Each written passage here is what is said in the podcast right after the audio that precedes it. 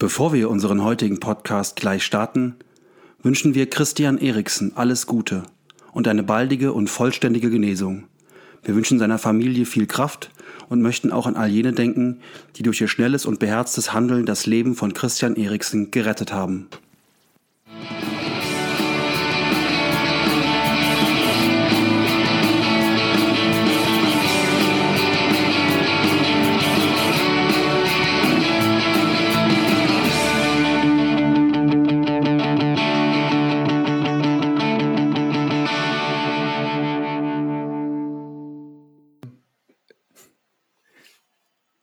Hallo und herzlich willkommen zur vierten Folge unseres EM-Podcasts. Ähm, heute sind Chris und ich nicht alleine. Wir haben uns Verstärkung geholt. Wir sind da, wir sind da wie so ein, wie so ein Fußballverein. Wir suchen immer junge, möglichst günstige Nachwuchskräfte, für die wir wenig Geld bezahlen müssen.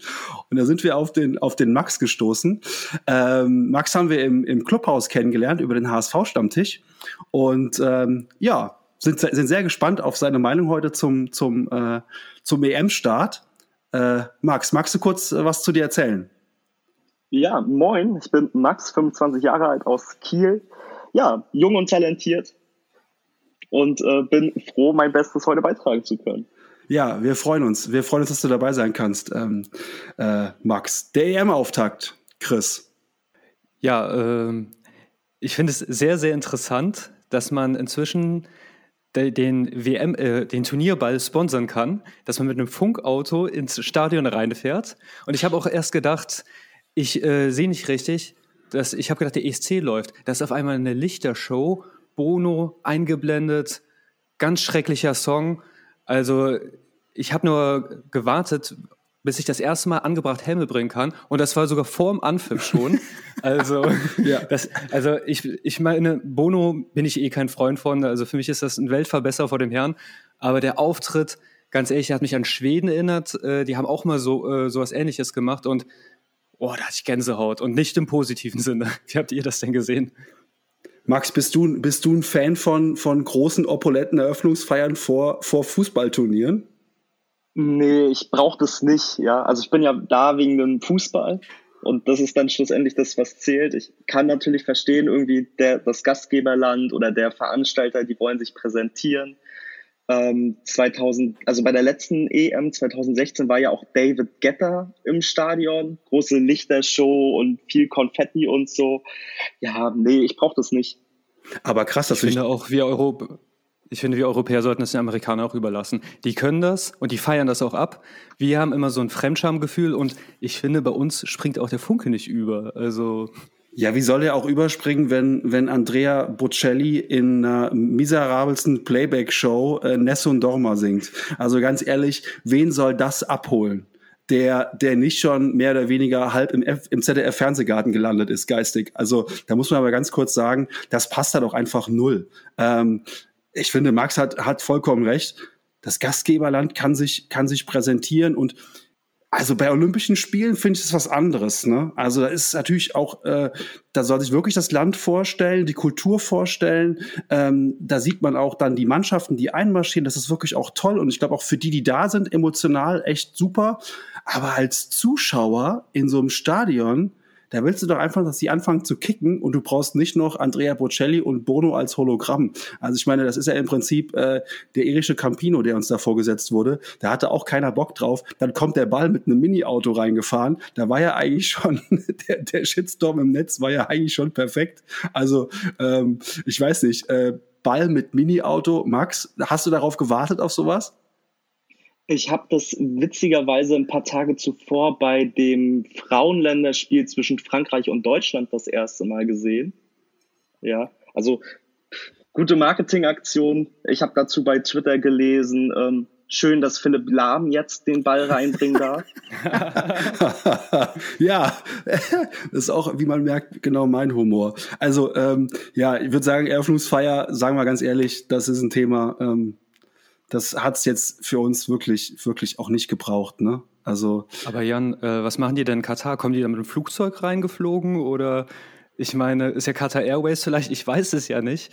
Also ich, ich, ich finde, die Welt braucht so. Sind da nicht, sind da nicht, also, in, sind da nicht in, in, in, in den Emiraten auch so, so, ähm, so Falken ein großes Ding, so das Thema äh, Falknereien und so ja. und, und Pferderennen. Ist das nicht da so ein großer, großes Ding? Also vielleicht erwartet uns da einfach äh, Falknersport und, und, und Pferderennen. Keine Ahnung. Ja, oder Alter ihr aus Assassin's Creed springt da runter und bringt den Ball mit. Das könnte auch sein. Also das wäre ja auch was. Ich hoffe, Alter er heißt ja der Fliegende. Ich hoffe, ich hoffe eher auf einen Falken, der den, der den Ball reinträgt. Ähm, Aber Jan, ich weiß nicht, vielleicht kannst du dich noch dran erinnern, wir vom HSV hatten ja auch mal Fly Emirates als äh, Sponsor. Und da gab es mal Halbzeitshows mit äh, Stewardessen. Die heutige Folge wird präsentiert von der Deutschen Telekom. Ja, ich hoffe einfach mal, dass meine Frau mal ans Telefon geht unten, ne? dann, dann wäre das Thema hier mit dem Telefon auch gleich mal erledigt. Ähm, äh, ich kann mich an diese Halbzeitshow ehrlich gesagt gar nicht mehr erinnern. Ähm, nee, weiß ich, weiß ich nichts mehr von. Äh, sind da dann äh, die Flugbegleiterinnen aufmarschiert? Ja, okay. alle in Uniform. Ich, also es war auch zum Vergessen, aber ähm, ich könnte mir sowas für Katar beispielsweise auch vorstellen. Okay, ich habe in meinem Leben wirklich keine wirkliche Stadionshow gesehen im Fußball. Ich bin irgendwann mal durch einen Zufall in London ins NFL-Game reingeraten und da gab es natürlich auch eine bombastische Eröffnungsshow, ähm, die mit einer, also zwei Sachen erinnere ich noch eine Marching Band hat beide Nationalhymnen gespielt und währenddessen sind die Informationen auf dem Feld un unten rumgelaufen und haben dabei die, die, die englische und die ähm, UK und die USA-Flagge nachgestellt. Das war schon auch ganz cool. Und am Ende flogen ein paar Jets übers Stadion, haben, haben dann, äh, ja, weiß ich nicht, hinten Rauchentwicklung äh, gezeigt. Und dieser Jet-Tiefflug war dann auch so ein Highlight, wo ich sage so, okay, das war jetzt aber auch großes Kino, ne? Das war nicht Andrea Bocelli im Playback. Du hast eine weitere gesehen, äh, die hast du aber verdrängt. Und das ist auch gut so. Es äh, gab doch einmal eine mit Helene Fischer, oder? Nee, ich meine ich mein jetzt, wo ich live im Stadion als, als, als Zuschauer war. Natürlich habe ich alle anderen äh, mehr oder weniger auch genossen. Ich kann mich auch noch an, an, an Goleo erinnern, der, der auf den Ball ohne Hose reinkam oder so. Also das sind natürlich auch irgendwo Highlights, diese Eröffnungsshows. Aber letztlich, naja, gut ähm, ist vielleicht ein ist vielleicht ein Thema für sich. Vielleicht noch ähm, vielleicht noch eine Sache ähm, einfach für die Zukunft. Wie Max schon gesagt hat, weniger ist einfach mehr. Ja, das sollte man sich bei Eröffnungsfeiern vielleicht einfach denken. Ähm, und äh, damit ist das Kapitel Eröffnungsfeier, glaube ich, für uns auch schon auch schon abgeschlossen. Und wir können uns dem Spiel danach widmen. Italien gegen Türkei. Haben wir da den neuen Europameister gesehen, Max? Nee, das noch nicht unbedingt, ja. Aber ich habe die Italiener vor dem Turnier schon als relativ stark empfunden. Und für mich sind die ein Kandidat fürs Halbfinale. Und ab da ist ja alles möglich. Ja, ich würde mich Max anschließen. Ich sehe auch jetzt, also man muss da vorsichtig sein. Die Türken, die haben einen sehr seltsamen Auftritt hingelegt. Erst, ich empfinde ihn gar nicht mal. Ich habe ja auch eure Reaktion bei Twitter gelesen und ich muss auch zugeben, ich habe mich sehr schwer getan mit der Nachberichterstattung bei, bei den Kollegen von der ARD. Da wurden die Türken so klein geredet, als hätten die gar nichts hingekriegt. Ähm, ich finde, die Türken, die haben 60 Minuten lang hervorragend verteidigt.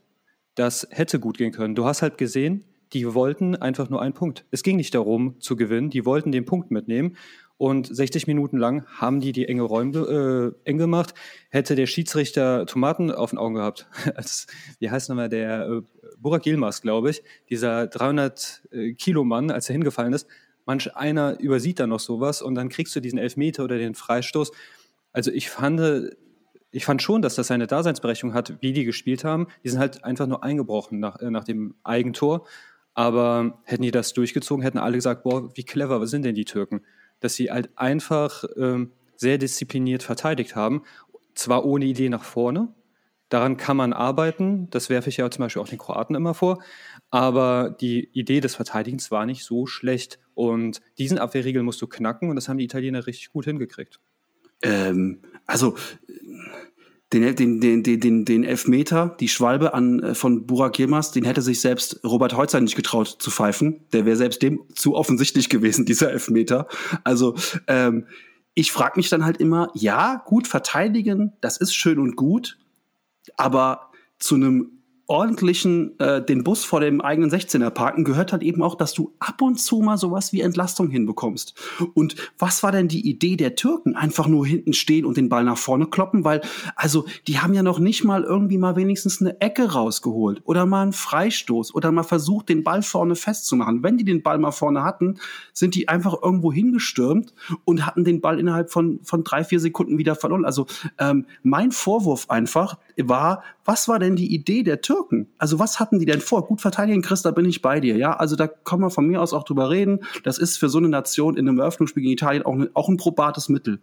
Aber dann brauchst du zumindest eine Idee für Entlastung, weil du kannst nicht du kannst nicht ein Spiel lang hinten nur verteidigen. Das macht dich auch in, mental in der Birne total malle. Ähm, wenn du nicht mal wenigstens ein bisschen Entlastung hast und auch mal siehst, ich komme hier mal auch zu einem Punkt und krieg auch mal wenigstens eine, eine Ecke oder so. Das hatten die Türken ja überhaupt nicht. Also das war vollkommen ideenlos, vollkommen planlos und ähm, ja, diese Leistung war, war echt auch, finde ich, einer türkischen Mannschaft, die so ein bisschen auch so in eine, in eine, ja, die sind so gut wie 2002 reingeredet wurde, war das einfach völlig unwürdig. Äh, zwei Dinge dazu. Ich sage nur Fred, Eröffnungsspiel gegen Kroatien, das war ja noch weniger. Und der Kerl hat einen Elfer bekommen. Bei Großturnieren, da pfeifen ja die seltsamsten Menschen. Und gut, bei einer WM ist es noch schlimmer als bei einer EM. Aber wir haben da schon Pferde kotzen sehen, würde ich sagen. Äh, beim zweiten gebe ich dir recht. Also ich glaube schon, dass die Idee da war. Nur die haben es nicht gut umgesetzt. Die haben ja versucht, den Ball mal nach vorne hinzubekommen, aber die haben keinen Jan Koller, der den Ball festhält oder ähm, der jemanden, der so technisch versiert ist, den Ball zu halten, bis die anderen nachgezogen sind. Äh, vielleicht auch keinen, die, der schnell genug ist, dass du den Ball einfach nach vorne pülst über zwei, drei Stationen und zack, bumm, ist das Teil drin. Also so ein Mbappé wäre da vielleicht nützlich. Der, der findest du halt auch nicht an jeder Straßenecke. Auch klar. Aber ich glaube, das wird der Masterplan gewesen sein. Der ist nicht aufgegangen. Daher würde ich sagen, positiv, gut verteidigt, negativ, das Spiel nach vorne, klar. Aber ich weiß nicht, also ich finde, sie wurden halt sehr, sehr klein geredet. Und als ich mir dann die Nachberichterstattung, ja, die Schweizer so viel stärker und ja, hat man ja wunderbar gesehen, wie viel stärker die waren. Das war nämlich auch nicht deutlich besser. Und du glaubst ja selbst nicht, dass die Türken gegen die Schweizer so spielen wollen. Die haben gesagt, hier, ein Punkt gegen die Italiener, zack, boom, ist das Achtelfinale safe. Das war die Mission. Du wirst die Türken, das, die anderen beiden Spiele werden die ganz anders auftreten, weil sie da, ich sag nicht der Favorit, aber auf Augenhöhe sind. Max, die Türken, ähm, wie hast du sie, wie hast du sie im, im Eröffnungsspiel gesehen? Erschreckend schwach. Also ich gebe da Chris recht. Ähm, die ersten 60 Minuten, vielleicht die ersten 55 Minuten waren defensiv richtig stark. Die Italiener hatten da extreme Probleme. Es fehlte halt irgendwie ab dem Mittelkreis die Idee oder die Umsetzung. Ja, und ich habe im Vorfeld natürlich die WM-Quali-Spiele etc. gesehen ähm, oder auch die Freundschaftsspiele von denen, wo sie ja teilweise auch die Niederlanden phasenweise an die Wand gespielt haben. Ja, also die können schon richtig guten, attraktiven Fußball spielen. Warum es dann gegen Italien im Eröffnungsspiel nicht geklappt hat, wo dann auch endlich mal wieder Fans zugelassen waren, weiß man nicht. Ja, ich hätte halt zumindest mal erwartet, dass man ähm, in bestimmten Situationen, ähm, ich kann mich an eine Situation erinnern, das war glaube ich sogar kurz vor dem kurz vor dem 1 zu 0 dann, ähm, wo die Türken eine Situation haben, wo sie durch einen, nach einem, nach einem Eckball Italiener eigentlich eine, eine gute Konterchance haben. Und dann ähm, äh, wird, wird, wird der, der, der Abschluss aus einer unfassbar schlechten Situation herausgesucht, statt zumindest versuchen, eine Ecke zu, erz zu erzielen oder mal, ähm, mal das Tempo kurz äh, zu verschleppen, bis ein zweiter, dritter äh, Mann mitgelaufen ist. Aber das war einfach in meinen Augen wirklich ähm, ja, äh, wir kommen nachher noch zu den Russen, aber das waren wirklich die beiden Truppen, wo ich mich echt gefragt habe, was haben die bei einer EM verloren? Und da sind wir wieder bei dem Punkt, 24 Mannschaften, das sind eigentlich, äh, ja, kann man sagen, kann man sagen, acht zu viel, weil dann kommen halt auch solche Spiele dann zustande ähm, und wird auch den, auch manch anderen Gruppen, äh, die, die unfassbar gut besetzt sind, dann einfach nicht gerecht. Und äh, ja, nach den, nach den Leistungen, die gestern gezeigt wurden, kann man bitte, bitte nur hoffen, dass die Türkei nicht, sich nicht noch irgendwie ins äh, äh, in, die, in, die, in die nächste Runde mogelt. Wobei wir jetzt, und dann kommen wir jetzt mal zum, zum nächsten Spiel, und das war der erste Gähner, ähm, Wales gegen Schweiz. Das war so langweilig, fand ich, dass ich sogar mal auf den Nerd-Kanal bei Magenta TV geschaltet habe, wo sie das Spiel aus der Vogelperspektive übertragen. So langweilig war das. Wie, wie ging es euch bei Wales gegen Schweiz? Darf ich noch etwas ganz kurz, äh, ich übergebe sofort das Wort äh, dir, Max. Ich finde nur, den Stab über den Türken zu brechen, ist aus zwei Gründen nicht so ganz äh, fair, finde ich, weil das, wer sagt denn, dass sie jetzt im Spiel 2 und 3 so auftreten? Vielleicht gibt es eine Steigerung, wenn sie so weiterkicken, dann sollen sie bloß nicht weiterkommen, da hast du recht.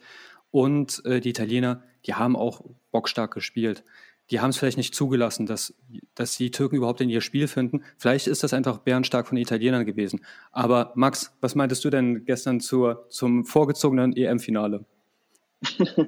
ja, ähm, da wäre ich dann auch schon bei dem Einstieg dabei. Magenta. Ich hatte nämlich Probleme. Ich konnte das Spiel live nicht sehen und äh, konnte mir dann nur die Highlights anschauen. Äh, mehrfach. Und fand das Spiel eigentlich gar nicht so unattraktiv aber gut, wie gesagt, ich habe es auch nur komprimiert auf vier Minuten Highlights gesehen. Natürlich dann auch schon eine, eine, eine grandiose Leistung dieses äh, Fernsehanbieters, wenn man dann das erste Spiel einer EM exklusiv hat äh, und dann äh, kriegt man das kriegt man das nicht geregelt, dass die Leute zugucken können. Das sind Sachen, die kennt man normalerweise nur von Sky Go und The Zone. Jetzt hat's auch die Telekom geschafft, das nicht hinzukriegen. Ja, äh, Digitalisierung in Deutschland. Ähm, das ist halt nun mal so. Äh, wir werden uns darauf einstellen müssen. In den nächsten Jahren wird immer mehr über Streaming-Anbieter äh, angeboten werden und äh, die kriegen es einfach nicht auf die Kette, das Produkt gut zu transportieren. Grundsätzlich ist es ja zu befürworten, dass der Markt ein bisschen fragmentierter wird, also weil Wettbewerb tut der Sache ja bestimmt gut. Ähm, ich finde auch, als The Zone neu war und so ein paar Probleme hatte, das war zu verzeihen. Aber Telekom, ja, so ein Global Player, dass die jetzt sagen, äh, sorry, wir wussten nicht, dass wir Server brauchen, das, das kann ich dir nicht abnehmen. Also das ist super, super peinlich. Und ich finde, das ist wirklich ein deutsches oder europäisches Phänomen, äh, das müssen die in den Griff kriegen. Ich fand aber, du hast vergessen, Amazon, ich kenne ganz viele, der Krischan gehört dazu und ich auch. Wir kriegen keine 30 FPS, wenn wir darüber Fußball gucken. Das ist dann so ein hakeliges Ding. Und Amazon, ich glaube, die sind jetzt eigentlich auch nicht so eine kleine Bumsbude, als dass sie es nicht hinbekommen sollten, ein Spiel zu übertragen. Also es kann doch kein Rocket Science sein. Also das finde ich jetzt ein Armutszeugnis. Was vor allem schade ist, weil ähm, ich konnte es, ich konnte es sehen ähm, und fand die Vorberichterstattung und alles, was ähm, auch zwischendurch passiert ist bei, bei ähm, Magenta echt gut. Also äh, das war, das war sehr hochwertig, inhaltlich sehr, sehr gut. Ähm, hab's auch, hab's auch bei Twitter geschrieben, dass ich äh, von dem Schiedsrichter Patrick Ittrich und seinen, seinen, seinen Einblicken schon am Abend ähm, davor begeistert war. Ähm, und auch jetzt die, die, die, die Taktikanalyse äh, im Vorfeld ähm, der, des, des Spiels äh, Wales gegen Schweiz war sehr, sehr, sehr gut.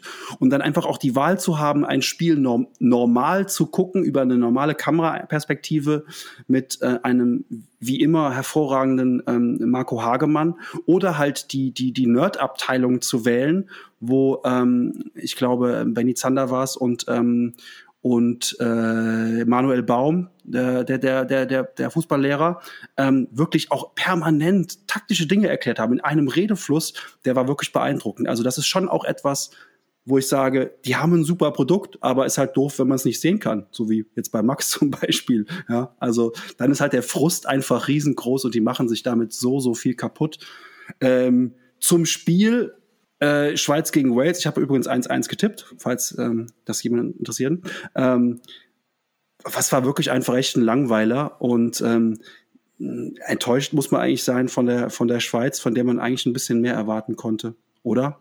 Also bei mir, ich habe genau das Spiel oder ich habe genau das bekommen, was ich bestellt habe, weil ich hatte die Schweizer ja wie gesagt nicht so auf dem Zettel und Wales ist halt auch keine Bumsbude, also ist keine Thekenmannschaft. Die können auch ein bisschen Fußball spielen und es, ich finde, es war ja auch ein leistungsgerechtes gerechtes Unentschieden. Also ist jetzt nicht so, dass klar mit der Tendenz Richtung Schweiz, aber ich, ich muss jetzt sagen, ich habe jetzt auch kein furchtbar langweiliges Spiel gesehen. Es ist halt das, was auf der Verpackung draufsteht. Schweiz-Wales klingt nicht cool, empfiehlt man niemanden, der Fußball kennenlernen möchte. Das ist nun mal da und ja, wenn man so fußballsüchtig ist wie wir oder äh, Liebhaber oder dann, dann nimmt man das mit, aber das, dafür nimmt, äh, sagst du keinen Termin ab. Und das haben wir bekommen, finde ich. Oder Max, hast du, äh, du hast es jetzt, jetzt in einem Recap gesehen, aber hattest du an das Spiel im Vorfeld Erwartungen oder an die Schweizer? Nee, wirklich nicht. Also ich habe gedacht, die Schweizer tun sich da ein bisschen einfacher, wobei Wales ja auch eklig verteidigt teilweise fand aber jetzt aufgrund der Highlights, wie gesagt, die Schweiz dann doch besser, aber gut, das kann man natürlich dementsprechend auch schneiden. Für mich war Embolo der beste Mann auf dem Platz. So von dem, was ich gesehen habe. Aber die Schweizer haben zu früh auf Verwaltung geschaltet, in meinen Augen. Die haben ja gefühlt ab der 60. Minute das Fußballspiel so ein bisschen eingestellt. Und äh, ja, dann eben auch das leistungsgerechte 1-1 dementsprechend dann bekommen. Haben damit auch dann Wales so ein bisschen wieder ins Spiel geholt, ne? Das, das stimmt ja, das stimmt ja, was du da, was du da gesehen hast, habe ich auch so, habe ich auch so wahrgenommen, dass die Schweizer eigentlich durch Passivität äh, Wales so ein bisschen wiederbelebt hat und dann hat Wales plötzlich gemerkt, hey, da geht ja was und ähm, dann ist klar, äh, beide Tore nach Standardsituation. Ähm, und äh, dann die Schweizer machen dann noch kurz vor Schluss das 2 zu 1. Das wird zurückgenommen, weil es auch abseits war. VAR hat das sofort einkassiert. Ähm, wobei sofort, äh, Max, du hast es ein bisschen anders gesehen. Ich fand, die haben sich da doch recht lange Zeit gelassen für so ein klares Abseits. Ja, fand ich. Also Timo Werner möchte ja auch, dass die Abseitslinien dicker werden. ja, stimmt. So, also von daher, ich glaube, das hat sogar äh, Chewie gesehen, dass das Abseits war. Sollte man davon aus, da, sollte man davon ausgehen, dass es Abseits war, ja. Was mich interessieren würde, äh, was für Erwartungen hattest du denn an das Spiel, Jan? Ähm, die, hast du die Schweizer im Vorfeld stärker eingeschätzt oder hast du mehr Feuer im Spiel erwartet? Ja, definitiv. Dass du das definitiv. Warst? Also für mich ist einfach so ein EM-Spiel, Eröffnungsspiel in der Gruppe und ähm, wenn du weißt, wen du noch, wen du noch hast, du hast nämlich noch dann, also die, für die beiden ist das ja so ein bisschen, ich will nicht sagen ein Endspiel, aber es ist zumindest ein Halbfinale in der Gruppe, denn du weißt, dass du die Italiener hast, die hast du am Vorabend gesehen und die waren jetzt nicht so schlecht. Also gehst du davon aus, ja, gegen, also sag mal so, die Schweizer werden gesagt haben, hoch gewinnen wir gegen Italien nicht. Also, ja, dann musst du halt gegen Wales gewinnen. Und das habe ich halt nicht gesehen. Ne? Ähm, und äh, das ist einfach dann so eine, so, eine, so eine Art und Weise. Und dann wird das 1-1 auch dann so hingenommen, mehr oder weniger am Ende. Äh, also, ja, ich hatte ja so ein bisschen auf die Gruppe A gesetzt im Vorfeld, ja. Also wer die ersten beiden Folgen unseres Podcasts gehört hat, der weiß, die Gruppe A war eigentlich so ein bisschen meine äh, A wie Martial Arts, ja. Ich hatte also auf, auf ein bisschen Feuer gehofft, weil ich dachte, ein Favorit und drei, die um den, um den Einzug in die nächste Runde kämpfen aber da habe ich nichts gesehen. Und mit einem 1-1 im ersten Spiel kannst du auch nicht davon ausgehen, dass du als bester Dritter irgendwie weiterkommst. Das wird auch schwierig dann für dich schon mit, mit nur einem Punkt aus dem ersten Spiel. Also alles in allem weiß ich nicht, äh, war das, war das für mich der, der, der erste Langweiler. Mich hat es dann ehrlich gesagt gefreut, dass Wales auch einen Ausgleich macht, weil so ist in der Gruppe wenigstens noch ein bisschen, ähm, also natürlich jetzt tabellarisch gesehen, äh, spannender und äh, äh, der einzige Sieger gestern Nachmittag bei dem Spiel Wales gegen Schweiz war die Türkei weil die jetzt mit dem einen Punkt, äh, den die beide haben, ja, auf jeden Fall noch dicke, dicke im Geschäft sind zum, zum, äh, zum Weiterkommen. Ähm, jo, gibt es sonst noch was zu sagen zu dem, zu dem Spiel Schweiz, Schweiz-Wales von eurer Seite aus? Eine Erklärung könnte sein, ich habe ja zum Beispiel in unserem Preview zu Schottland gegen Tschechien gesagt, ver verlieren verboten. Und vielleicht war es auch hier einfach die Angst zu verlieren, dann wirklich direkt richtig unter Druck zu stehen ich könnte mir vorstellen, dass das mit in die Köpfe reingespielt hat. Vielleicht halt auch der Gedanke, jo, die Türken könnten jetzt mit dem Torverhältnis Problem bekommen, weil 3-0 ist ja schon eine deutliche Niederlage. Vielleicht war das auch noch ein bisschen im Kopf. Ich weiß es nicht. Also es, manche, äh, manche Mannschaften brauchen noch ein bisschen, um im Turnier anzukommen. Man will halt unter keinen Umständen mit einer Niederlage starten ich kann mir vorstellen, dass das da mit reingespielt hat. Ich, ich, also ich will die Gruppe nicht abschrei äh, ähm, abschreiben. Jetzt sind sie noch diszipliniert. Wart mal ab, wenn es das zweite Spiel oder wenn sie zeitgleich spielen. Ich sage dir, diese Gruppe, die, die wird noch ihre roten Karten haben. Und darüber werden wir noch was zu reden haben. Ähm, es das ist halt der erste Spieltag. Ja, also das, das, das, wir haben alle felsenfest darauf gepocht, dass das so sein wird. Wir wollen nicht enttäuscht werden. Aber Max, hast du noch irgendwas zur Gruppe A zu sagen? Nee, also ich glaube, nach dem gestrigen Spiel mich darin bestätigt zu sehen, dass die Türkei als Gruppenzweiter weiterkommen wird. Weil ich glaube, die, wie gesagt, ähm, die Schweiz und Wales sind da mehr auf Augenhöhe als Italien. Und die werden sich in den nächsten Spielen, glaube ich, auf dem Platz zerreißen. Dann kommen wir zum, zum nächsten Spiel und wohl zu einem Spiel, das wir alle nicht so schnell vergessen werden, ähm, äh, das uns alle auch, glaube ich, ziemlich mitgenommen hat. Ähm, Christian Eriksen ist gestern beim Spiel Dänemark gegen Finnland in der 30. Minute ähm, kollabiert, musste auf dem Platz wiederbelebt werden.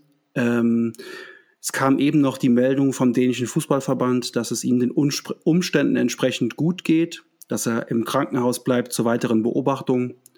Und ja, eine Szene, die niemand auf dem Platz wirklich sehen möchte, ähm, die aber irgendwie auch dazugehört. Es ist nicht das erste Mal, dass sowas passiert ist. Ähm, ja, wie habt ihr, ähm, Max, wie hast du gestern diese Situation ähm, erlebt? Hast du das Spiel gesehen und wie ging es dir damit? Ich habe das Spiel gestern gesehen, ja. Und ich fand das surreal. Für mich die Szene, das sah ganz komisch aus, wie Eriksen auf einmal zu Boden geht. So ein bisschen wie ich, wenn ich zu viel getrunken habe. Ja, und dann nahm das auf einmal im Zuge dessen eine Dramatik an, wo man ja auch schnell gesehen hat, okay, das ist jetzt doch etwas Ernsteres. Ähm, dramatisch. Für mich die Szene des Spiels sind die Dänen, die sich vor ihren Mann gestellt haben. Ja, und man hatte dann auch schnell irgendwie finnische Fahnen um den Spieler praktisch abzudecken, ja, um da die Kameras nicht draufhalten zu lassen. Für mich, wie gesagt, die Szene des Spiels. Ähm, ja, habe ich zuvor noch nie gesehen. So beim Fußball. Ähm, für mich war es, also ich hatte anfangs Probleme überhaupt zu kapieren, was da los ist, weil ich habe das Spiel auf der Hundewiese geguckt, auf dem, äh, über Satu und auf einmal war mein Stream weg und als ich wiedergekommen bin, sehe ich halt einfach nur Fans, die sich den Hand, äh, die Hand äh, vor den Mund halten, eine große Traube an Dän äh, Dänemark-Spielern und ja, darüber habe ich mich auch gestern anfangs ein bisschen geärgert. Einen schweigenden Kommentator, ich, ich verstehe es natürlich menschlich, allerdings es gibt viele Menschen, die einfach später einschalten, kurz nicht da waren oder so. Und ich finde halt die Informationshoheit, die muss immer beim Sender liegen. Und so musste ich mich erstmal auf die Suche machen. Und ich habe später, abends hat ZDF ja noch die Bilder gezeigt. Und ja, das hat trotzdem, und deshalb verstehe ich auch, warum man dann so schockiert ist, wenn man das live sieht und nicht damit rechnet. Ich wusste ja, was mich erwartet. Und das nimmt natürlich jemanden mit. Und das sind Extremsituationen, ich, ähm, mit denen jeder ganz individuell umgeht. Und ich bin einfach nur froh, dass es Christian Eriksen gut geht, ähm, dass sich der Boulevard auch meiner Meinung nach weitestgehend zurückgehalten hat. Ähm, wir kennen das aus anderen Fällen, wo dann die wildesten Spekulationen, daran hat sich gestern so gut wie niemand beteiligt. Ich finde, das war, sehr nüchtern. Man hat weg, äh, dann hat er auch irgendwann mal die Übertragung beendet. Was ich einen, auch als einen sehr guten Schritt sehe, dass man halt einfach Informationen abwartet, anstatt Sensationsgeilheit zu zeigen. Und ich finde, da hat sich die äh, deutsche Sportpresse gestern teuer verkauft diesbezüglich. Wie siehst du das? Definitiv ja? genauso. Ähm, Im Nachhinein wurden sowohl äh, die Experten Christoph Metzelder und ähm, äh, ach Quatsch, Metzelder, äh, Quatsch, Per Mertesacker und, ähm, und Christoph Kramer wurden sehr, sehr gelobt für ihre Expertise ähm, in der Halbzeit. Ähm, oder Quatsch, in der, in der Analyse dann dieser, dieser Situation. Ähm, Christoph Kramer vor allen Dingen, der, der sehr, sehr klare und deutsche Worte genommen, äh, gefunden hat. Ich muss ganz ehrlich dazu sagen, ähm, mich hat es gestern auch extrem mitgenommen. Ich kann gar nicht so genau sagen, warum. Ähm, ich fand das ganz, ganz furchtbar und äh, die Szene hat mich wirklich, wirklich äh, äh, berührt. Ähm, das ist einfach etwas, wo dann alle in einer Ausnahmesituation sind. Alle. Die, die, die, die Spieler auf dem Platz, äh, die, die, die Verantwortlichen drumherum, ähm, der, der, der, der gegnerische Torwart, die Gegner, ähm, der Reporter, die, die Ordner, die Fans, äh, der Reporter im Stadion, alle sind in dem Moment Mensch und äh, sind einfach geschockt, stehen ein bisschen neben sich und ähm, ja, da kann man wenig richtig und sehr, sehr viel falsch machen. Ich finde, es wurde sehr, sehr wenig falsch gemacht. Natürlich kann man jetzt sonntags hier in der Dachgeschoss Arbeitszimmersituation in der kurzen Hose locker erzählen, was man alles besser gemacht hätte. Aber das alles, sorry, Bullshit, ja. In der Situation müssen Leute Entscheidungen treffen und ich finde, sie haben es gut gemacht, ähm, sind damit verantwortungsvoll umgegangen. Klar, dann schreiben einige wieder irgendeinen Quatsch. Warum Bergdoktor? Warum Werbung? Macht einen schwarzen Bildschirm. Ja, ihr wisst es immer alle besser. Ihr habt bisher in eurem Leben Verantwortung gehabt für eine Rolle Drops, ja, und wisst jetzt, wie sowas funktionieren hat. Das ist einfach Quatsch, ja. Lasst das wirklich mal Leute machen, die da Entscheidungen treffen und hört auf im Nachhinein schlau wie schlau zu sein. Ich finde, die haben das gut gemacht. Ähm, was halt das Problem ist, ist, es gab dann wohl zwei Möglichkeiten. Das Spiel wird abgebrochen und heute um 12 Uhr fortgesetzt oder das Spiel wird nach einer Unterbrechung, als allen klar war, es geht Christian Eriksen äh, den Umständen entsprechend, er ist bei Bewusstsein, er selbst hat wohl auch dann mit der Mannschaft wohl telefoniert, gefacetimed, whatever. Er hat gesagt, spielt weiter. Und dann gibt es genau zwei Möglichkeiten. Wir fahren jetzt alle nach Hause, schlafen, in Anführungszeichen. Ja, wie soll denn so eine Nacht aussehen? W wann, wann findest du zur Ruhe? Wenn gerade du so einen Kreis gebildet hattest ähm, und siehst, dann guckst da rein, wie jemand wiederbelebt wird. Nicht jemand, sondern dein Mannschaftskumpel. Ja, ähm, es gab dann zwei Optionen und die Mannschaften haben sich wohl für die, für die Option entschieden. Das heißt wohl, die Mannschaften haben sich dafür entschieden, weiterzuspielen. Ähm, ich will das überhaupt nicht beurteilen, ich will nicht in der Situation sein, ich will mir dazu nichts anmaßen. Die haben das so entschieden, das war okay für die, dann war das auch so in Ordnung. Ähm, ist, ja, es ist einfach schwierig, da von außen äh, aus dem, aus dem, aus dem sonnigen Koblenz da jetzt irgendwie schlau wie schlau irgendwas zu erzählen. Ich finde eh grundsätzlich ist, was sich ja manche da rausgenommen haben, das war ein bisschen anmaßend. Also ich finde nämlich, gerade wenn es um die Frage geht, machen wir weiter oder machen wir nicht weiter, gibt es kein richtig und kein falsch. Also natürlich war auch, das habe ich auch getwittert, mein erster Impuls, ähm, Spielabbruch und der schien auch mir beschlossene Sache zu sein, aber da hatte ich auch noch nicht die Information, dass es Christian, dass er stabil ist, der Christian. Dann, wenn er stabil ist, dann, man kann es aus zwei Seiten sehen. Manche Menschen wären dann so gelähmt, dass sie nicht weitermachen können und die würde ich dann auch nicht zwingen zu spielen. Äh, ein anderer, und dazu würde ich mich zählen in einer vergleichbaren Situation, will diese Situation einfach nur beenden und hinter sich bringen und möchte das nicht vielleicht bis morgen oder äh, 48 Stunden äh, später mit sich tragen. Ähm, und wenn ich auch weiß, dass es meinem Kollegen und Mitspieler gut geht, dann gut, vielleicht habe ich keinen gesunden Umgang mit Problemen, aber ich möchte dann mich gerne ablenken und nicht, also während ich spiele, bin ich abgelenkt und ich muss nicht in einem Kollektiv dann zusammen mich gegenseitig runterziehen. Ich will einfach nur weitermachen. Und das ist jetzt meine persönliche Ansicht, aber ich, ich respektiere das auch, wenn Leute danach gelähmt sind, sagen, sie können nicht mehr. Für mich entscheidend war, man offensichtlich wurden die Beteiligten gefragt. Sie haben selbst entschieden, weiterspielen zu wollen. Und dann brauche ich ja das auch nicht. Äh, ich habe sehr häufig im Netz gelesen, nee, die UEFA muss die Spieler vor sich selbst schützen. Sehe ich total anders. Wenn die, das sind mündige, erwachsene Männer, die sagen, wir wollen weiterspielen, gut, dann ist das okay. Und ich als Zuschauer, ich kann meine Meinung haben und ich, auch jeder darf eine andere haben. Aber ich finde, wir sollten uns alle, und das hat man gestern auch wunderbar gesehen, wir würden viele Leute in ihren Tweets meiner Meinung, in meinen Augen und sonst was schreiben, dann wäre das alles kein Problem. Aber immer diese moralische Überlegenheit, dieses so ist das, das ist die Wahrheit, das ging mir wirklich gestern richtig, richtig auf den Nerv. Gerade, das ist hier keine Situation gewesen, wo man etwas Vergleichbares äh, in seinem eigenen Leben erlebt hat. Es ist komplett vermessen, über die anderen da zu urteilen. Das ist zumindest meine Meinung. Ich weiß jetzt nicht, ob ich, war, sorry, war ein ziemlich langer Monolog, aber uns alle hat das ja auch emotionalisiert. Und abschließend einfach, ich bin heilfroh, dass es Christian gut geht. Ich hoffe, dass er keinen langfristigen Schäden davon hat. Das wissen wir nämlich auch nicht. Und da wollen wir auch nicht spekulieren. Ich hoffe halt einfach, dass da alles gut wird, dass der Junge bald wieder auf dem Platz steht und dass das halt auch die Dan jetzt nicht ähm, komplett nach ja, hinten glaub, wirft, weil das wird die mitgenommen haben. Das sickert jetzt auch, glaube ich, langsam bei denen, nee, ich dazu aber auch so durch, was sie da Sorry. gestern erlebt haben. Die waren gestern auch voller, voller Adrenalin. Die haben das äh, dann so in, einem, in einer Art, wie in so einer Glasglocke, das Spiel wahrscheinlich wahrgenommen.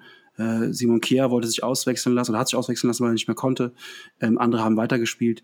Heuber nimmt sich sogar noch den Ball und schlägt den Elfmeter. Ähm, ja, also ich glaube, du hast das Richtige gesagt und Max eben auch schon. Da geht jeder anders mit um. Jeder Spieler ist da anders. Wir drei werden damit auch ganz anders umgegangen. Und wenn man das Positive sehen will, ähm, wie die Mannschaft reagiert hat, äh, sich um ihren, um ihren Freund und Mitspieler gestellt hat, ähm, die er dann mit finnischen Fahnen das Ganze sozusagen zu schützen vor den, vor den, vor den Blicken der Zuschauer. Ähm, wir haben auch gestern viele richtige Reaktionen gesehen. Auch von den Kommentatoren, auch von den Moderatoren, auch von den Experten. Das war schon, das war schon gut. Und ähm, ja, ist natürlich schwierig, jetzt dann über das Spiel noch zu sprechen, weil das gesamte Spiel stand eigentlich seit dieser Minute unter dem Eindruck dieser Szene. Ähm, die Finnen haben dann äh, mit ihrem ersten und auch, ich glaube, einzigen Torschuss, korrigiert mich, wenn ich mich da irre, das 1 zu 0 erzielt. Und äh, die Dänen äh, kriegen noch einen Elfmeter zugesprochen und äh, Heuber verschießt und das Spiel geht 1 zu 0 verloren mit, weiß ich nicht, 23 zu 1 Torchancen. Ähm, ist dann so ein bisschen, als hätte der HSV mal kurz guten Tag gesagt und bei der EM mitgespielt. Ähm, Max. Ja, ähm, wie du schon sagst, ein, ein Spiel, ein Schuss, ein Tor.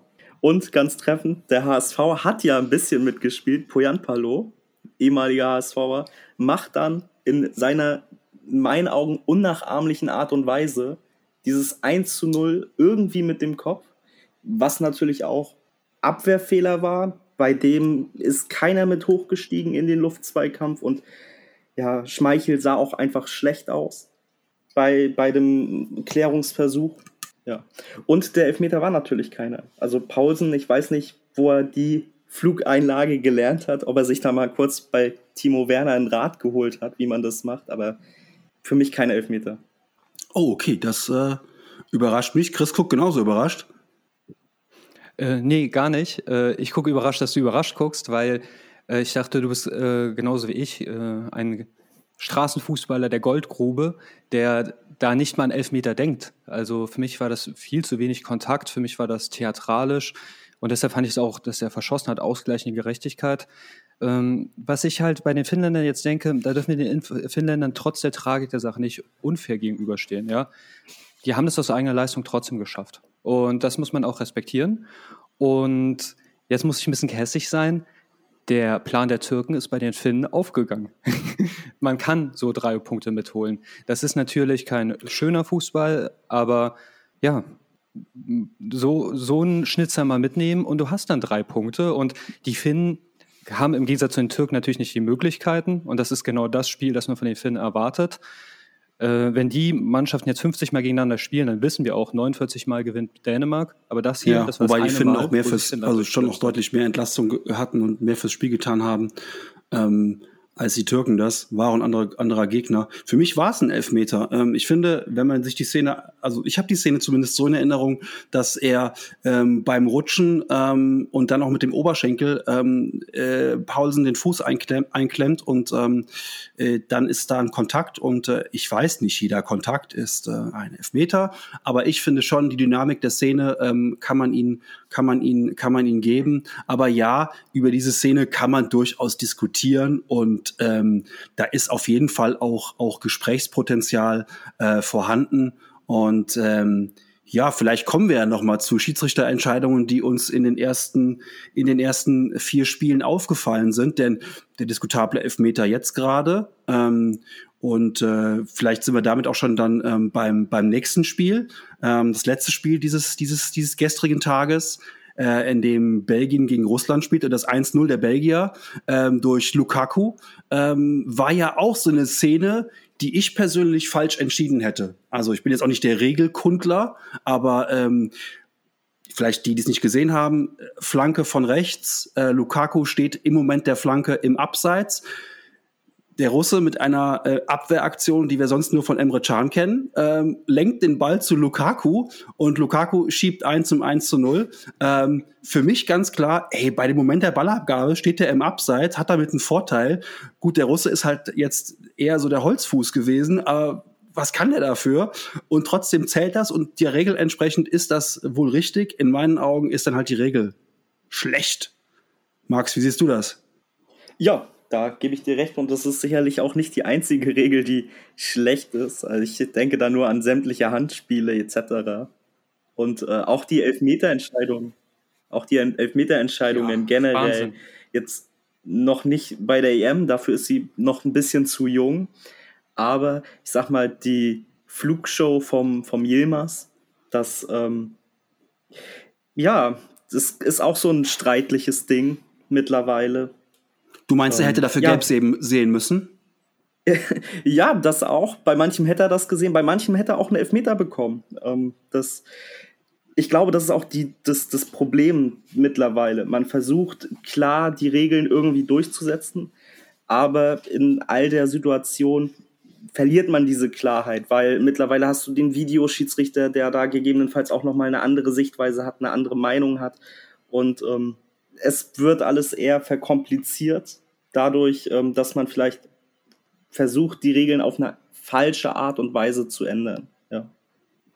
Ähm, ich kann nur Ja, Ja und Ja sagen. Also äh, zum VR, also das war ja bei dem Absetztor der Schweizer, nur weil man eine Technologie hat, muss man sie nicht inflationär häufig nutzen. Also ich finde, das hat man mit dem Auge gesehen. Da braucht man keine fünf Minuten Spielunterbrechung. Und hier in dem Fall Grüße an den Moritz von Twitter. Äh, wir haben Witze gemacht, dass, dass es bestimmt sehr, sehr förderlich ist, die Handspielregel alle paar Minuten mal zu ändern. Also wir können es ja so machen, äh, Hinrunde das eine, Rückrunde das andere, aber in Liga 2 tauschen wir da, äh, 1 und 2 tauschen wir nochmal. Das ist doch total verwirrend. Also ich gucke jetzt intensiv seit 1995 Fußball und ich würde nicht an den Lügendetektor angeschlossen jemanden guten Gewissens die neuen Regeln erklären, weil das bekommst du ja teilweise nicht mehr mit und ich weiß jetzt auch nicht, also da bin ich bei Basti Schweinsteiger, der hat gemeint, die Flugkurve des Balles ist klar geändert. Ähm, das, ich hätte da direkt Hand, also das war bei dieser Szene Türkei-Italien, ich hätte da auf Elfmeter gepfiffen, weil die Hand ist weit draußen, die Flugkurve ist geändert. Das wäre auch, glaube ich, bei acht von zehn Schiedsrichtern vor dem Turnier Elfmeter gewesen. Und jetzt ändert man das schon wieder und äh, ich bin da auch bei Max, also ich hätte dem Yilmaz jetzt auch gelb gezeigt, also weil ich finde, der ist wie ein Walrost einfach hingefallen, ja. Also das, das, das war absolut absurd und ich will die Schiedsrichter jetzt noch nicht auseinandernehmen, weil dafür ist das Turnier zu jung und nichts ist so skandalös wie die WM 2014. Das kann gar nicht übertroffen werden. Aber ja, ich finde, Fußball ist eigentlich ein einfacher Sport und Kinder auf dem Bolzplatz kriegen das ja auch irgendwie moderiert untereinander. Und dieses, diese Mystifizierung des Regelwerkes. Nee, es gibt ja auch einfache Regeln, ganz klar. Also es gibt ja die, die banalsten Regeln, aber die werden ja auch manchmal vergessen. Zum Beispiel bei Einwurf und Eckball gibt es kein Abseits. aber das hatte der Linienrichter im Eröffnungsspiel auch kurzzeitig nicht mehr im Blick. Ähm, die, kurz für die, äh, die das nicht gesehen haben, ähm, die Italiener hatten einen Eckball und der standen zu zweit draußen und ein Spieler spielt den Ball ähm, nach vorne und ein anderer läuft aus der Aussit Seitenaussituation, ähm, äh, läuft nicht aus der, aus der Grundlinienaussituation, läuft der ins Feld und ähm, ja, der äh, Linienrichter hatte das Gefühl, äh, hier stimmt was nicht, ich heb mal die Fahne. Tja, und der äh, Schiri hat sich daran gehalten und dann gab es Abseits. Und ein Sturm der Entrüstung der Italiener brach auf den Schiri ein, die sich diese Variante extra überlegt hatten. Wobei da meine Frage ist, was bringt diese Variante? Aber egal. Ähm, aber ein Sturm der Entrüstung brach los und ähm, ja, der Schiri hatte kurzzeitig vergessen, dass es bei Eckbällen kein Abseits, Abseits gibt. Und da sind wir halt auch schon bei einem Punkt, wo ich sage, das sollte eigentlich auf dem Niveau einer Europameisterschaft, gut, ist jetzt nichts passiert. Es gab jetzt kein ja, es gab kein Tor, kein Konter, sonstige Sachen, aber eigentlich, das ist für das Niveau einer Europameisterschaft schon auch nicht adäquat. Max, was meinst du? Ja, bin ich auf jeden Fall bei dir, Jan. Äh, was viele nicht wissen, wir reden hier mit dem größten Eckenkritiker aller Zeiten. Äh, ich habe nämlich, äh, als Jan mir gesagt hat, er möchte sich über diese Ecke unterhalten, bin ich ein bisschen auf Twitter-Recherche gegangen und da sind mir, also wenn man seinen ähm, Nutzernamen, Jan von nebenan, und äh, mit dem Suchwort Ecke kombiniert, ähm, da kriegt man sehr, sehr viele Ergebnisse und das ist wirklich Abendfüllen. Da, äh, in den letzten Jahren hat er Jan sehr viel geschrieben und zwei Tweets, die möchte ich euch an dieser Stelle vorlesen. Einen muss ich frei aus dem Gedächtnis machen, weil ich ihn leider nicht wiedergefunden habe, aber kurze Ecken sind bei mir so beliebt wie die Musical-Folge ja. meiner Lieblingsserie. Können, wir, sehr, können wir, kurz, schön. Können wir kurz da, da bleib, einmal kurz bleiben? Ja, weil das ist ja, also wirklich, kurze Ecken äh, ich weiß ja, nicht, wann die, wann die mal in Mode kamen. Beim HSV waren sie auch mal kurz in Mode. Auch schon echt gedacht, ich krieg hier die Krise. Ähm, aber kurze Ecken. What the fuck? Also was ist da jetzt bitte der Hintergrund? Was ist da der Sinn? Was, was, was soll das bringen? Da wird, also, das ist ja so Pep Guardiola-Style, ne? Also da, nach dem Motto, äh, Flanken verboten, ja. Ähm, da müssen wir Ecken kurz ausspielen, um dann wieder ins Tiki-Taka reinzukommen. Ey, ohne Witz, ich kann das, kann das nur ganz, ganz, ganz schwer ertragen, aber ich bin jetzt schon gespannt auf den, auf, auf den, auf den anderen Tweet, den du jetzt vorlesen wirst. Ja, nämlich, wenn der Jan etwas noch weniger mag als Kurzecken, dann sind es flache Ecken, offensichtlich. Denn Hans-Ecken, also Aaron Hans-Ecken, sind wie Akkuts. Ja, ja. Knöchelhoch und sehen scheiße aus. Und da habe ich herzlich gelacht. Ich habe den Tweet leider nicht Der ist auch ein bisschen anders. Der ist ein bisschen anders. Der Tweet ist und, Hans, aber ich habe das so ein bisschen versucht auf die norddeutsche Schiene zu bringen. Hans Ecken sind wie Gummistiefel, kniehoch und hässlich. So geht der. Ja, also ähm, ja, Ackboots hatte ich auch ein paar Sachen, ah, aber die, die Handecken sind, wie, sind, welche, wie, ne? sind wie Gummistiefel kniehoch und hässlich. Ja, also äh, ich finde, Eckbälle, Eckbälle kann man trainieren. Das ist wie ein Aufschlag im Tennis. Äh, da kann dir keiner was vormachen. Den machst nur du alleine. Und ein Eckball ist genauso. Und ein Eckball hat, hat, hat in meinen Augen vernünftig zu kommen und schon gar nicht, schon gar nicht kurz. Max, bist du ein Fan von kurzen Ecken? Nee, gar nicht. Also wenn kurze Ecken, dann nur, damit der Spieler, zu dem der Ball geht, ja, den gegebenenfalls reinflankt, um so Freiräume zu schaffen. Ja, dass die Spieler der gegnerischen Mannschaft da vielleicht dann auf den Ball zugehen, beziehungsweise schon in der Bewegung sind, um so mit einer Flanke in den Strafraum dann nochmal für einen Überraschungsmoment zu sorgen. Äh, es gibt eine Variante, die ist ein bisschen schwer unter Taktiktafel oder Screen, also in einem Podcast jetzt zu erklären, aber ich, ich versuche es mal. Äh, die gefällt mir richtig gut als kurze Ecke. Das ist die, ähm, Ausführender spielt in einem 45-Grad-Winkel ins Feld rein. Dieser stoppt den Ball. Auf der Außenseite kommt einer angelaufen. Das äh, äh, kriegt den Ball und flankt ihn rein. Warum ich, ich die mag? Der Ball wird abgeschirmt, die Innenverteidiger ziehen raus, es ist Raum da. Der rechte Spieler kommt mit richtig Anlauf und gut Wumms und kann sehr scharf, tatsächlich flach wäre eine Option, weil der Raum dann da ist ähm, den Ball reinspielen und dann wird er nur reingeschoben oder hoch, wenn da hohe Kopfballspieler sind. Das ist eine Variation, wie eine kurze Ecke Sinn macht, das, das Blöde ist. Und deshalb bin ich ja auch ein bisschen beim Jan ist, kurze Ecken sind kein Selbstzweck und kein Weg, Pep Guardiola zu werden. Da muss auch eine Idee dahinter sein. Das sehe ich bei allen verrückten äh, Standardsituationen wenn du da irgendwelche Sachen machst. Also ich erinnere mich an Thomas Müller, der hat sich ja selbst irritiert und die Mannschaft gleich mit, weil als sie mal beim letzten Turnier irgendwas Verrücktes ausprobiert haben, ähm, müsst ihr einfach mal stolpern, Freistoß Müller eingeben und eines der 70 Ergebnisse wird schon das Richtige sein.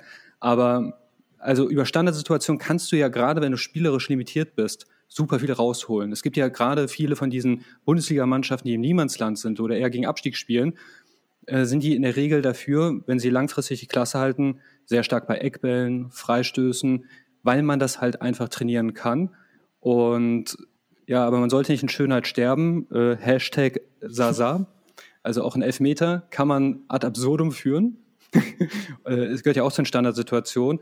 Aber es ist für mich eigentlich die einfachsten oder mit die einfachsten Tore ja. und die unnötigsten Gegentore. Bevor wir vielleicht jetzt noch das kannst du auch trainieren, wie zum Schluss einen kurzen Ausblick ähm, auf die kommenden EM-Tage werfen, noch ein Wort dazu. Ähm, ich fand es ganz interessant, bei Magenta TV hat der, äh, da hat der, hat der Taktikexperte gesagt, dass er am Vortag in irgendeinem Stream diese Eckball-Variante im Training der Italiener beobachtet habe.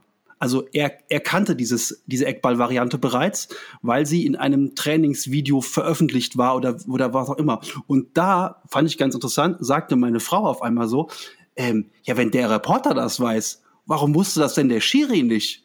Und da habe ich gesagt, ja, stimmt eigentlich. Also ein Schiri muss sich doch auch vorbereiten auf so ein Spiel. Und ich weiß sogar von diversen Schiri-Podcasts, dass sie das auch machen, dass sie sich bestimmte ähm, Spieler, bestimmte Sachen immer einprägen. Also die wissen dann zum Beispiel, okay, bei denen ist es so im Konter, da langer Ball, da muss ich schnell sein und so weiter.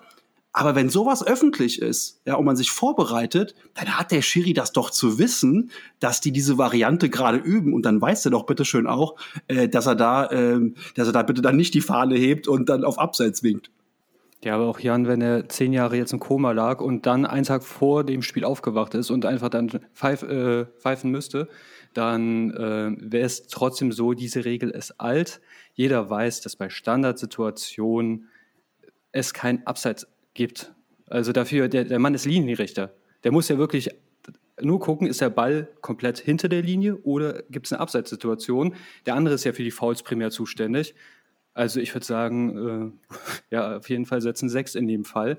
Aber ja, gut, ich sag mal, ein Öffnungsspiel ist vielleicht auch für einen Linienrichter fordernd und ich meine, die stehen auch unter einem Riesendruck. Genau. Da passieren Dann blicken wir noch auf die nächsten Tage. Ähm, wer unseren Podcast aufmerksam verfolgt hat, der wird festgestellt haben, dass äh, vor allen Dingen Chris der Meinung war, die Franzosen können sich nicht selber schlagen. Und, Spoiler, sie sind auf dem besten Weg dazu, denn es gibt den ersten Mannschaftszoff bei den Franzosen. Das ist auch wirklich so ein bisschen wie die Musical-Folge unserer, unserer Serie. In jeder Staffel mindestens eine. Bei jedem Turnier haben die Franzosen Zoff.